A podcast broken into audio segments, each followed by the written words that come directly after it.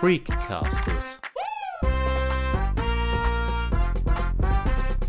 Menschen, Geschichten, Leidenschaften. Herzlich willkommen bei Freecasters, sagt Sandra Knopp. Diese Weihnachtsepisode wird fabelhaft, nachdenklich und komisch zugleich. Wie das geht? Wir verbinden in dieser Podcast-Folge einfach das Beste aus zwei Welten: Literatur und Kabarett. Meine beiden Gesprächspartnerinnen kommen aus verschiedenen Bereichen, sind aber bereits mehrmals miteinander aufgetreten. Hanna Fiedler ist Lern- und Lehrtrainerin. Sie schreibt leidenschaftlich gerne Geschichten für Kinder und Erwachsene und ist seit kurzem die Vizepräsidentin der Interessensgemeinschaft für pflegende Angehörige. Kabarettistin Gugi Hofbauer war bei mir im September 2020 zu Gast. Nun freue ich mich auf ein Wiedersehen oder besser gesagt ein Wiederhören, denn dieses Gespräch wurde online aufgenommen. Gugi, hast du einen Witz auf Lager? Wenn du sagst, du hast deinen Lieblingswitz rausgesucht oder deine Lieblingswitze, hast du davon einen, den wir vielleicht kurz als Anteaser nutzen können? Zwei Freundinnen treffen sich, gehen gemütlich auf einen Café zum Plaudern. Da sagt die eine zur anderen, du gestern, gestern hat sich mein Freund pudelnackert ausgezogen, hat sich vor mich hingestellt und hat zu mir gesagt, er schaut aus wie ein griechischer Gott. Sagt die andere, und wie hast du reagiert? Sagt die erste, ich habe ihm gesagt, dass Buddha kein griechischer Gott war. das ist einer meiner Lieblingswitze. Was magst du so an Witzen? Also ein guter Witz ist ja eine, eine ganz, ganz, ganz, ganz kurze, pointierte Geschichte. Deshalb glaube ich, ist es auch eine große Kunst, einen Witz zu erzählen und deshalb muss man auch Witze erzählen üben. Und je mehr man Witze erzählt, desto besser wird man. Und das, das finde ich, ist die Faszination, dass man wahnsinnig viel Inhalt idealerweise in drei, vier Sätze verpacken kann und es trotzdem einen Aufbau hat, eine Pointe hat und ähm, dass man Menschen so relativ schnell zum, zum Lachen bringen kann, wenn es eben ein passender Humor ist. Weil gerade bei Witzen wird dann sehr schnell klar, wo man sich humormäßig bewegt und ob man zusammenpasst oder nicht. Du hattest heute einen super coolen Tierwitz auf Lager über eine Schnecke unter anderem. Würdest du uns den auch noch erzählen? Ich sage dir auch dann gleich warum. Ja, die Schnecke und die Ziege. Ähm, eine Schnecke und eine Ziege sind gemeinsam in einer Firma angestellt und wollen beide eine Beförderung und werden beide zu einem Beförderungsgespräch eingeladen, wo auch ein neues Gehalt ausverhandelt werden soll. Und als erstes die Ziege dran, geht rein zum Chef kommt dann raus und ist total frustriert und sagt, ich habe die Gehaltserhöhung nicht bekommen. Und die Schnecke geht rein, kommt raus, ist ganz stolz und sagt, ha, ich habe sie bekommen. Sagt die Ziege, warum? Sagt die Schnecke, naja, äh, Schleimen ist halt besser als meckern. Das hat mich ja. sehr zum Lachen gebracht. Und ähm, ich finde es eine ganz gute Überleitung dann zu unseren Geschichten, über die wir eben heute auch sprechen. Und jetzt leite ich auch mal über zu Hanna, die solche Geschichten erzählt. Also wir haben gerade einen Tierwitz gehört, liebe Hanna. Du selber schreibst ja eigentlich auch Märchen und zwar auch so im Sinne von Fabeln. Warum denn eigentlich? Ja, weil ich das auch so sehe, dass man verschiedene Dinge jemandem anderen als Beispiel bringen kann, als Lösungsbeispiel oder als Hinweisbeispiel oder wie auch immer, wie bei einem guten Witz, der halt sehr kurz ist, auf ein bisschen länger als Fabel oder als ähm, Geschichte. Es ist im Prinzip das Gleiche, nur in länger. Du greifst auch immer zu Tieren. Wieso? Sehr häufig, weil Tiere ganz gerne äh, von, von Leuten angenommen werden als, als Beispiel, aber nicht mit erhobenen Zeigefinger. Ja, dann wollen wir mal in so eine Geschichte von Hannah hineinhören. Für diese Geschichte begeben wir uns unter Wasser und wir treffen ein Wesen, das in Ozeanen lebt, als besonders intelligent gilt und mit Pfeifen, Klick- und Quietschlauten kommuniziert. Es war einmal vor gar nicht allzu langer Zeit oder ist es gerade jetzt? Ein wunderhübsches und immer fröhliches Delfinmädchen. Ihr hübsches Lächeln fiel jedem Meeresbewohner, der das Mädchen traf, sofort auf. Der junge Delfin lachte viel. Sie sprang aus den Fluten, ritt auf den Wellen dahin und freute sich sehr darüber, dass die Fische, Seesterne, die Korallenbewohner, Meeresschildkröten und alle anderen lachten und fröhlich waren, wenn sie ihre Kunststücke sahen. Manche dieser Freunde kamen oft von weit her, um sie zu sehen, manche meldeten sich lange an, um sich von ihrer Fröhlichkeit anstecken zu lassen. Oft fragten sich die Meerestiere, wie Kugi das wohl macht. Man kann sie treffen, wann immer man mag.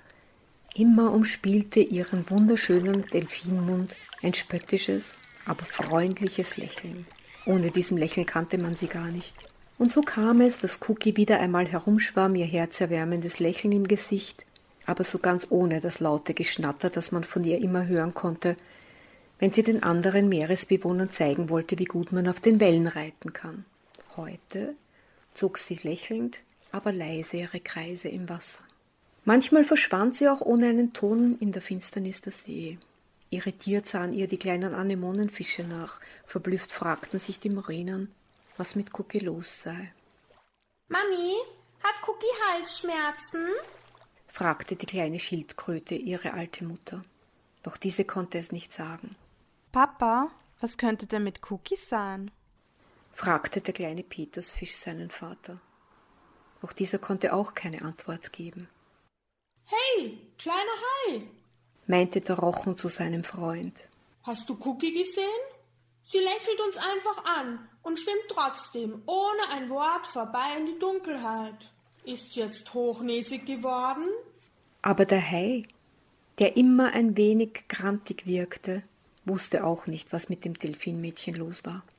Drei Tage war Cookie nicht zu finden, doch dann tauchte sie ganz plötzlich wieder auf, lächelte alle Anwesenden wieder strahlend an und schnatterte laut los, während sie ihren Ritt auf den Wellen vorführte. Sie unterhielt sich mit den Schildkröten, sie schwamm mit den Anemonenfischen um die Wette und sie brachte die Meerestiere zum Lachen und Fröhlichsein. Eine ganze Weile ging das so.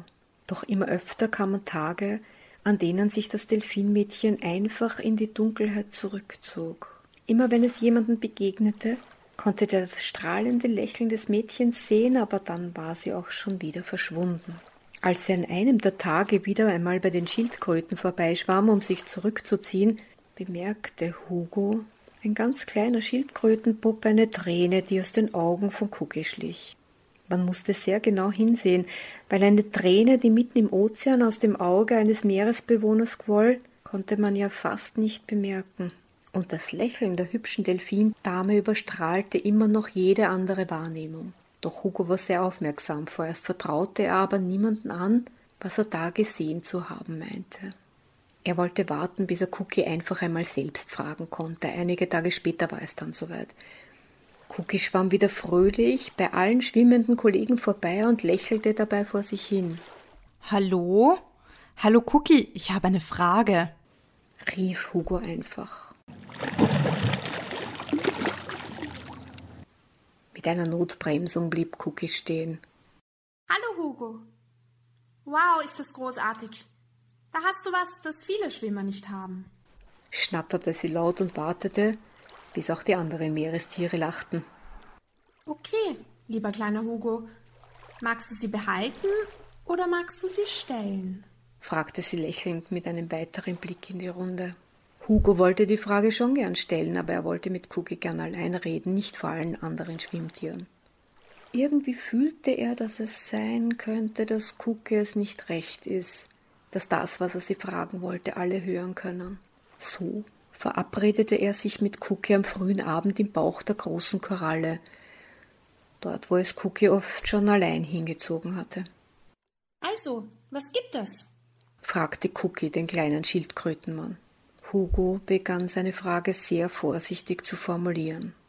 Cookie, immer wenn wir dich sehen, lächelst du alle fröhlich an und schnatterst vor dich hin. Oft bringst du uns auch zum Lachen und das finden wir alle so toll und dafür bewundern wir dich auch. Nie kann man bei dir Trauer oder Wut oder Sorge sehen. Dein wunderschöner Mund ist immer zu einem Lächeln geformt. Aber bist du wirklich immer so gut gelaunt? Ich lächle immer. Das hat die Natur so vorgesehen. Aber was willst du jetzt von mir? Und noch einmal setzte Hugo zu einem Gespräch an. Er wollte ja einerseits Cookie nicht zu sehr bedrängen, aber andererseits wollte er Hilfe anbieten, wenn sie das wollte. Also sprach er weiter. Ich sehe dein wunderbares Lächeln immer und immer wieder, aber ich glaube, ich habe gestern auch eine Träne gesehen. Ich weiß nicht, wie das geht, und die Träne war ja im ganzen Ozean nur sehr schwer zu erkennen. Und da brach es aus Cookie heraus. Nie hatte es jemand bemerkt, dass sie oft nur nach außen lächelte. Sie meinte immer, wie es in mir drinnen aussieht, geht niemanden etwas an. Die Natur hat mir einen Mund geschenkt, der lächelt. Da habe ich kein Recht, traurig zu sein. Und es kann ja im Ozean sowieso gar niemand merken, und niemanden interessieren, wenn ein salziger Tropfen mehr drinnen ist, auch wenn dieser eine Träne sein könnte. Aber nun war der Damm gebrochen und Cookie bemerkte, wie gut es tat, mit jemandem zu reden. Und nachdem es wirklich sehr schwierig war, im Meer eine einzelne Träne zu finden, vereinbarten die beiden, dass Cookie immer, bevor sie sich traurig zurückziehen wollte, erst einmal zu Hugo geschwommen kommen sollte, um mit ihm oder jemanden aus seiner Familie zu reden. Ihr Lächeln war immer noch genauso schön wie am Anfang. Ihr Schnattern war immer noch genauso laut, wenn sie auf den Wellen ritt. Aber wenn sie traurig oder wütend war, war jemand da, dem sie sich anvertrauen konnte. Und sie musste nicht allein im Dunkeln verschwinden, einige Tage lang. Hanna, wie bist denn du auf die Idee zu dieser Geschichte gekommen? Naja, es gibt in meiner Umgebung ein sehr, eine sehr hübsche, sehr intelligente und äh, fast immer nach außen lächelnde Dame, die ich sehr, sehr mag.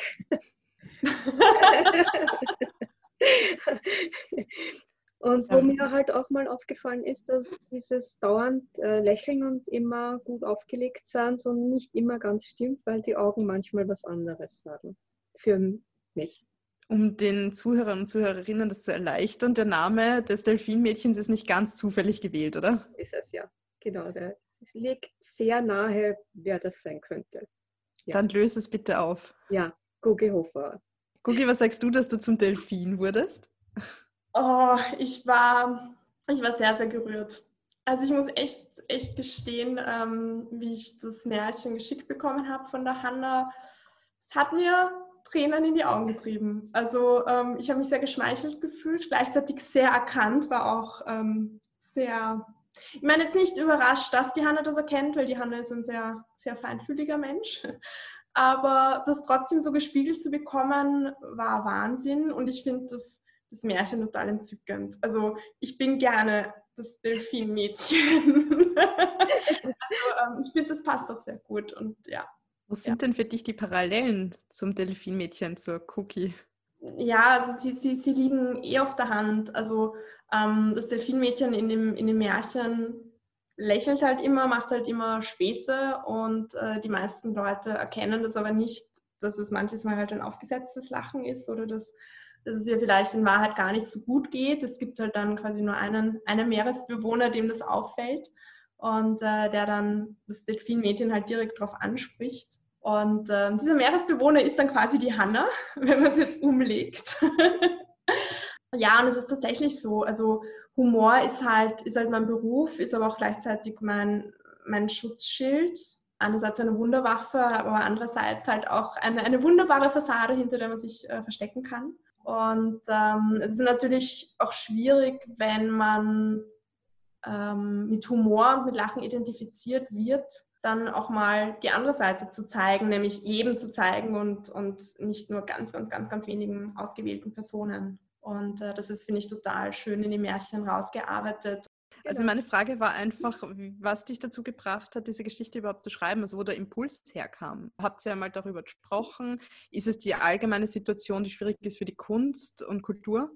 Nein, für mich war eigentlich der Grund, dass ähm, ich weiß es nicht, ich kann es nicht einmal sagen, woher. Ich hatte den Eindruck, dass es einen ein oder zwei Tage gab, wo eben diese Träne im Ozean sich irgendwo verflüchtigt hat. Und ich weiß aber nicht, wann oder was mich drauf gebracht hat. Ich weiß nicht, da war irgendwas. Und ich war der Meinung, ich möchte gern dieses Märchen schreiben. Und nachdem ich ja auch, wenn ich es schicke oder wenn, wenn ich für jemanden ein Märchen schreibe oder aufgrund von irgendeiner Situation, sage ich ja nie demjenigen, dass es für denjenigen ist oder was das bedeuten soll. Das war bei der Cookie auch so. Ich habe es geschickt. Ich habe nicht dazu gesagt, dass sie das ist oder dass sie da drin vorkommt oder dass es für sie irgendwas ist oder so. Ist halt dann einfach. Und es ist mir schon öfter passiert. Ich habe auch für eine wirklich gute eine ganz tolle Frau einmal ein Märchen geschrieben, die das auch nicht gewusst hat. Bei der habe ich eines der Bücher, eine Veröffentlichung der Bücher bekannt gegeben, habe bei ihr die erste Lesung gemacht von dem ersten Buch und sie ist dann in einem Buch einfach vorgekommen und ich habe dann gesehen, wie sie einfach mitten drunter immer größere Augen gemacht hat und dann gemeint hat, das ist doch, das ist doch, das ist doch, das ist doch, ist immer größer geworden und hat dann gemeint, das bin ja ich. Und dann hat sie angefangen zu weinen. Und das ist irgendwie ein berührendes Gefühl und ich mag auch dieses Gefühl. jemanden berühren zu können. Und ich, ich finde, ich find, wenn ich kurz das dazu sagen darf, ich, ich finde es auch urschön, dass du es eben nicht so plakativ jemandem schickst mit, ha, ich habe dir da was geschrieben, sondern das ist irgendwie umso wertvoller, wenn man das halt so bekommt. Also das ist irgendwie wie so ein, wie so ein kleiner Schatz, den man dann, den man dann kriegt. Und ähm, es passt halt auch perfekt zu dir, weil du bist ja jetzt auch niemand, der irgendwie so, äh, hallo, hier bin ich und, und du bist irgendwie sehr, sehr feinsinnig und ähm, das hat irgendwie perfekt perfekt gepasst. Wann hast denn du, Cookie, deine Superkraft Humor zum ersten Mal für dich entdeckt? Puh, also ich bin generell in einer sehr humorvollen Familie aufgewachsen. Gerade so sehr trockener Humor. Ich war lange Zeit eigentlich mehr Humorkonsumentin quasi, habe dadurch aber sehr viel über Humor gelernt. Also ähm, es war eher so, dass mein Bruder und mein Vater so die, die Humorführenden, die Schmähführer waren bei uns und ähm, habe dann Humor für mich als, als Lösungsmittel für viele schwierige Lebenssituationen entdeckt. Ähm, ich glaube, ganz prägnant war es irgendwie so nach, nach meiner ersten Trennung, wo Humor wirklich das war, was, was mich irgendwie am Leben gehalten hat. Meine erste Trennung ist ja irgendwie das Schlimmste, was einem ähm, passiert in diesem Alter. Und äh, da habe ich das irgendwie, irgendwie gelernt und da habe ich dann auch ähm, angefangen, einmal so ein bisschen lustige Sachen zu schreiben, aber wirklich nur mal fürs, fürs Schubladel. Und dann ist es eigentlich erst nach und nach gekommen. Also ich, ich habe mir lange gar nicht zugetraut, lustig zu sein auf der Bühne, weil ich jetzt nie der, der Klassenkasperl war oder, oder die Leute zu mir gesagt haben, du gehörst auf die Bühne überhaupt nicht. Also ich, ich glaube, ich war lange eben eine passive Humoristin quasi und habe mir das dann Stück für Stück für mich selber entdeckt. Und das ist eine Superkraft, das ist, das ist dein Talent, das hast du entdeckt. Ja, ja, also einerseits halt andere Menschen zum Lachen zu bringen. Das ist, finde ich, ähm, eine, echt eine der schönsten Sachen der Welt, wenn man denen halt quasi eine Pause von, von, ihren, von den Problemen ermöglichen kann. Und andererseits eben die Superkraft äh, für einen selber, der Galgenhumor, der einen vor vielen Dingen äh, rettet und in vielen Situationen nützt, so auch äh, momentan. Aber natürlich jetzt auch, auch äh, wie die Hanna das in ihrem Märchen so, so super ähm, erklärt. Es ist halt eine, eine, eine, eine zweischneidige Geschichte, weil wenn, wenn man zu viel Humor quasi über alles packt, dann kann man sich wunderbar dahinter verstecken. Und äh, ja, also ich glaube, die Kunst ist, dass, dass man das wohl dosiert verwendet. Wie siehst du das, Hanna? Wie ist es bei dir derzeit mit Galgenhumor und Humor generell? Was findest du derzeit? Kann man, worüber kann man lachen? Äh, ich kann über eine ganze Menge Dinge derzeit lachen, weil ich auch das Privileg der frühen Geburt habe. Äh, äh, um zu sagen, ich muss mich über vieles nicht mehr aufregen, weil, weil ich es einfach schon zu oft erlebt habe und zu oft gehört habe. Also ich brauche mich über das fünfte Mal, ich garantiere, es wird nicht stattfinden, nicht aufregen, weil ich weiß, dass das nicht so ist, dass es vollkommen egal ist, ob das jetzt jemand sagt oder nicht, weil gemeint ist eh was anderes. Deswegen finde ich jetzt das alles nicht so, nicht, nicht so schwierig, äh, da Humor rauszuholen aus diversesten Dingen. Was findest du zum Lachen? Bist du ein Witz-Fan? Bist du ein Kabarett-Fan? Äh, Situation sowieso. Das ist sowieso, weil das kann man nicht abschalten. Das ist einfach. Ja. Das ist auch der Grund, so haben wir uns ja kennengelernt, die Cookie und ich. Also das ist ja genau aus dem entstanden, einfach zusammengepackt auf einen Tisch gesetzt und wir haben einen Abend lang nur, nur gelacht über verschiedene Dinge und haben uns vorher gar nicht gekannt und trotzdem, also das war so einfach. Immanuel Kant, ein Philosoph der Aufklärung, soll einmal gesagt haben, dass drei Dinge helfen, die Mühseligkeit des Lebens zu tragen. Die Hoffnung, der Schlaf und das Lachen. Wie eingangs erwähnt, bringen in dieser Sendung meine beiden Gesprächspartnerinnen ihre Stärken ein. Seit Ende 2011 tritt Gugi Hofbauer mit ihren selbstgeschriebenen Programmen und Liedern auf. Ihr aktuelles Programm Planlos passt gut in diese verrückte Corona-Zeit. In Hannah Fiedlers Fabel ging es ja darum, dass man zwar äußerlich lächelt, aber innerlich weinen könnte. Ein Gefühl, das in diesen Tagen viele von uns kennen. Gugi Hofbauer hat sich zu diesem Thema einen kabarettistischen Input überlegt. Und was machst du so beruflich? Ich bin Kabarettistin. Echt? Erzähl doch mal deine drei Lieblingswitze, ha? Okay, kein Problem. Nummer eins. Sagt der Chirurg vor Beginn, ganz ruhig Andreas, du brauchst keine Angst zu haben, ich beginne jetzt mit der OP. Daraufhin der Patient, Andreas? Wieso Andreas? Mein Name ist Fritz. sagt der Arzt. Mm, aber ich heiße Andreas. Auch schön. Mann und Frau, lange Jahre verheiratet, sitzen gemütlich Sonntagabend vom Fernseher. Da sagt er plötzlich aus dem Nichts zu ihr. Sag mal, Schatzi, was zeigt denn momentan bei dir die Waage eigentlich so an? Tch, sag ich dir sicher nicht. Geh komm schon bitte, Puppi. Nur die ersten drei Ziffern. Und Nummer drei? Treffen sich zwei Mäuse. Sagt die eine, boah, ich bin so verliebt.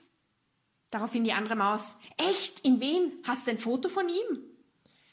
Die verliebte Maus zieht ein Foto raus, zeigt es der anderen Maus und sagt stolz, das ist er.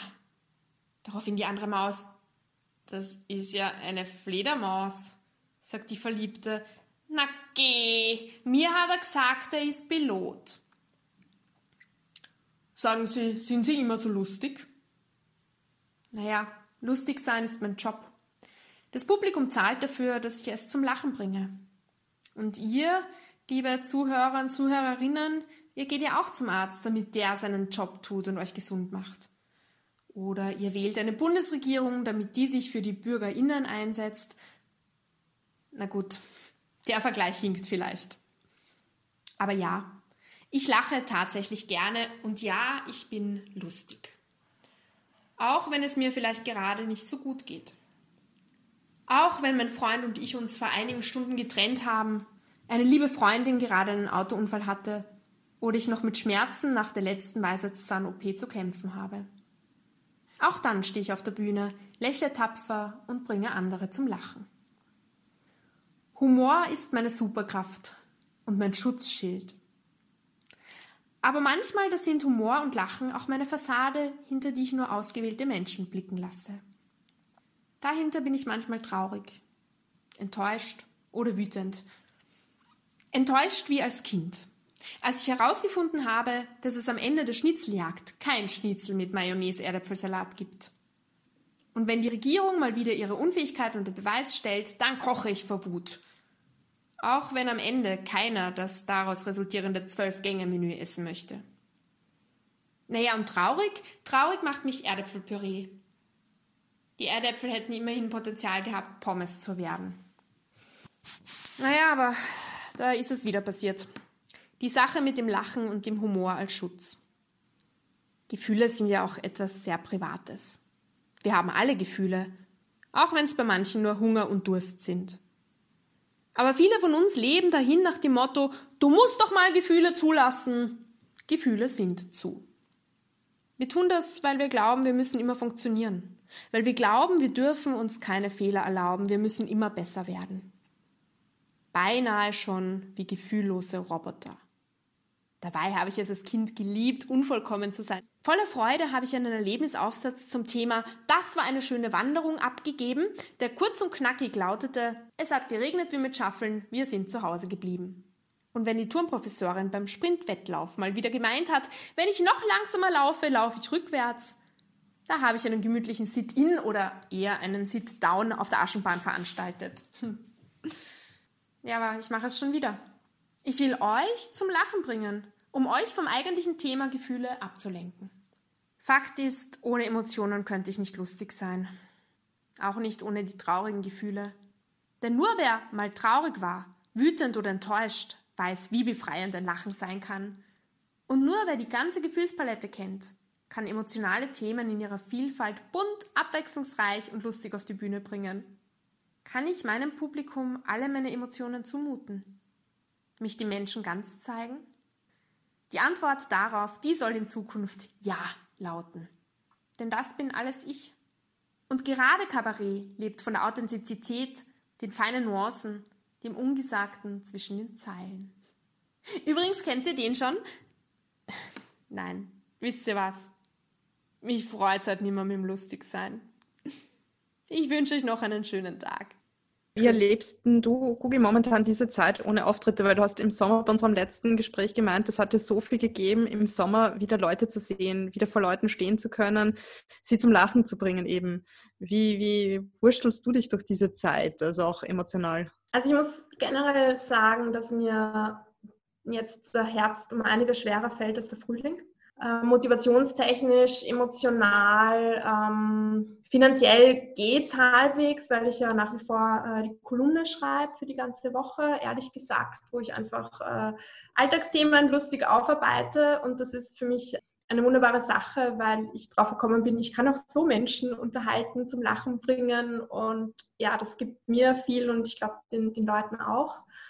Ansonsten ist es, ja, es ist da gerade ein bisschen perspektivlos, weil wir nach wie vor nicht wissen, wann wir wieder spielen können, wie wir wieder spielen können, was es für Auflagen gibt. Selbst wenn man spielen kann, werden, werden Leute kommen. Also ich habe das erlebt im, im Oktober vor allem, September ging noch, aber im Oktober hätte ich einige Auftritte gehabt. Gespielt habe ich dann, glaube ich, zwei, weil alle anderen abgesagt wurden, weil zu wenig Karten verkauft wurden, weil die Leute sich nicht getraut haben. Und ich denke mir schon, dass wir ein ähnliches Problem im Frühling wieder haben werden. Also ich rechne ehrlicherweise jetzt so damit, dass es vielleicht ab, ab Mai, Juni, also mit einer Open-Air-Saison wieder losgehen könnte. Ähm, und das ist natürlich schon so eine, so eine Geschichte, wo man sich denkt, okay, dann war das quasi fast ein Jahr oder über ein Jahr, dass es wischiwaschi irgendwie war. Ähm, und ich bin aber ja niemand, der, der, der kampflos aufgibt. Das heißt, ich habe mittlerweile einen dritten Brief geschrieben an die Bundesregierung, der sogar beantwortet wurde, unter anderem auch von der äh, Kulturstaatssekretärin. Also es, es, gibt da schon Resonanzen. Ähm, ich habe äh, ja einen zweiten Gastkommentar, einen, einen langen geschrieben für die Wiener Zeitung. Also das ist mir dann irgendwie schon wichtig. Also für mich hat jetzt dieses Jahr irgendwie gezeigt, äh, dass ich mich gerne kulturpolitisch betätige und, und da eben kämpfen möchte. Deshalb auch diese Kulturverliebtheiten und die Demos und, und, und. Aber es ist halt äh, für viele wirklich existenzgefährdend. Also ich habe wirklich äh, Leute im Freundeskreis, die die dann wirklich anfangen, Groschel zu zählen und, und die halt äh, keine anderen Einnahmequellen aufgetan haben, die auch teilweise wirklich äh, in Depressionen versinken, seit Monaten das Haus nicht mehr verlassen haben, äh, die nicht erreichbar sind, wo man auch nicht weiß, geht es ihnen gut, geht es ihnen nicht gut. Das sind halt alles so, so Nebengeräusche, die die Bundesregierung versucht zu ignorieren. Also ich möchte nicht wissen, welche Zahlen da äh, gerade aktuell sind, Punkt Depression. Ähm, aber es ist, es ist gerade eine, eine große Herausforderung und ich glaube schon, dass die, die Kulturszene sich nachher verändern wird. Also wir können sicher nicht dort weitermachen, wo wir aufgehört haben. Also die neue Normalität wird nicht die alte Normalität sein. Und gleichzeitig finde ich es aber jetzt als, als Mensch, wenn man jetzt sämtliche wirtschaftliche und so ausblendet, ähm, für die Kultur auch interessant, auch zu sehen, welche Menschen engagieren sich für Kultur, auch auf Publikumsseite. Also wer fragt mal, wann können Sie wieder spielen, können wir euch unterstützen, ähm, wie geht es euch? Wem ist das völlig wurscht? Wer sieht Kultur als was Selbstverständliches? Wer schätzt es wirklich wert? Also da habe ich dieses Jahr sehr spannende Erfahrungen gemacht und, und da waren Unterstützerinnen dabei, mental und finanziell, mit denen hätte ich im Leben nicht gerechnet. Also ähm, das hat menschlich, habe ich sehr, sehr viel gelernt. Wer ist solidarisch, wer macht sich Gedanken und wer redet groß, aber im Ernstfall lässt er oder sie dann aus. Also das, das war so eigentlich eine, ja, ein positives Erlebnis, weil ich mich vor allem über die gefreut habe, die da gesagt haben, okay, wir, wir unterstützen euch da und, und wir gehen diesen Weg quasi mit euch. Was würdest du dir denn noch wünschen für Kunst und Kultur, wenn du so jetzt an den Weihnachtsmann, ans Christkind, whatever, ähm, Wünsche richten könntest? Äh, ich würde es ans Christkind richten und ähm, ich würde mir wünschen, dass die Regierung uns endlich an einen runden Tisch holt. Das betrifft jetzt nicht nur die Kultur, ich glaube, das betrifft einfach alle, alle Bereiche, die so extrem halt mit, mit reingezogen sind mit reingezogen werden. Ähm, und dass sie halt auch Leute fragen, nicht nur die Topstars, die eh schon genug beiseite geschafft haben, sondern ja, so Leute wie du und ich und vielleicht auch Studenten, Musikstudenten oder, oder solche Leute, die ganz, ganz am Anfang stehen. Was brauchen die? Wie kann man die unterstützen? Was braucht es an Perspektiven? Ähm, es kann, finde ich, halt auch nicht sein, dass man sagt, okay, schauen wir mal, was passiert mit der Kultur und im schlimmsten Fall müssen die halt irgendwie umsatteln, weil die Jobs sind momentan auch rar gesät. Das Jahr der Arbeitslosen wird halt zunehmen. Das würde ich mir wünschen. Generell eine, eine bessere Kommunikation. Also das betrifft irgendwie auch alle Bereiche. Und äh, langfristig gesehen, und ich glaube, da wäre jetzt wirklich ein, ein guter Punkt zu starten, so nach dem Motto, wenn eh alles, alles da niederliegt, dann ist es immer gut, Veränderungen herbeizuführen. Ähm, bedingungsloses Grundeinkommen fände ich super, also gerade mal für den Kulturbereich, um, um das vielleicht auch einmal als, als kleines Testfeld zu nutzen.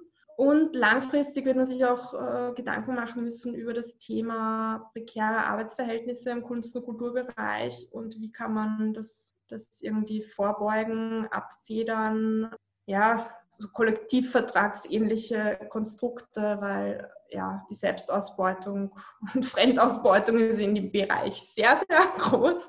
Und das würde ich mir wünschen, dass man da langfristig äh, jetzt schon vorausdenkt und, und für nachher die, die Weichen neu stellt. Anna, hast du auch Wünsche ans Christkind? Ja, ich bin noch ein bisschen mal überlegen über das, das, was ich mir wünsche. Ich wünsche mir dann von Menschen, wie die Cookie ist, dass sie gehört wird, weil das nämlich zeigt, wie man Dinge auch sehen kann und dass man nicht überheblich irgendwo sein muss und es bei bestimmten Fernsehsendern immer nur ganz bestimmte Leute gibt, die immer gebracht werden und die einem, tut mir leid, ich mag manche davon, aber genauso schon bei den Ohren heraushängen. Ich kann es schon nicht mehr hören. Die 27. Parodie von derselben Person, tut mir leid, mag ich nicht mehr. Ja, und da gibt es Leute, die mich mehr interessieren dann, weil sie was anderes machen. nicht, weil sie es besser können, sondern weil sie einfach einmal was anderes machen. Und dass das auch ein bisschen gefördert wird, das würde ich mir wünschen. Und Hannes, für dich Humor auch so eine Art Schutzschild wie für die Cookie? Ja, natürlich. Ich weiß nicht, ob viele ähm, Humor für viel andere Dinge verwenden, weil nur deswegen, um jemandem anderen zum Bauchweh zu verhelfen, das ist ja nicht der Grund, warum man Humor macht oder hat den hat man schon ein bisschen auch, dass man Dinge, mit denen man selber vielleicht es ein bisschen schwieriger hat, damit umzugehen, dass man die auch gut verarbeiten kann. Also wenn man ehrlich ist, hat das viel schon in vielen Bereichen und bei vielen Leuten damit zu tun auch. Und Gugi, wie würdest du dein Schutzschild beschreiben? Wie schaut das aus? Ah, ja, ich finde, die Hanna hat das eh auch, eh auch gut beschrieben. Es ist ähm, eine, schon eine Art Selbsttherapie. Also ich wage fast zu behaupten, dass, äh, dass jeder, der sich auf die Bühne stellt, aus irgendeinem Grund äh, eine Art Selbsttherapie oben macht. Die einen machen es mit Worten, die anderen mit Musik. Manche mit beiden. Ja, manche mit beiden.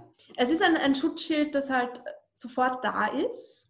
Ich glaube, es ist auch ein Schutzschild, das, das dem Gegenüber oft was vorwegnehmen möchte. Also im Sinn von, bevor, mich, bevor sich die anderen über mich lustig machen, mache ich mich selber über mich lustig.